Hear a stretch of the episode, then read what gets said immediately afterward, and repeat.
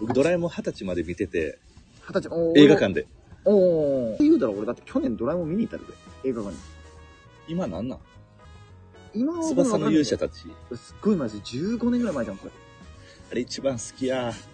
あ、でも俺も、わかるえはそののび太が、その、鳥の王国に行くけど、そうの、んあ仲良くなった子そがうそうそううん、なんかその、翼にちょっと生まれつき、なんかその、ダメージを負ってて飛べないみたいな。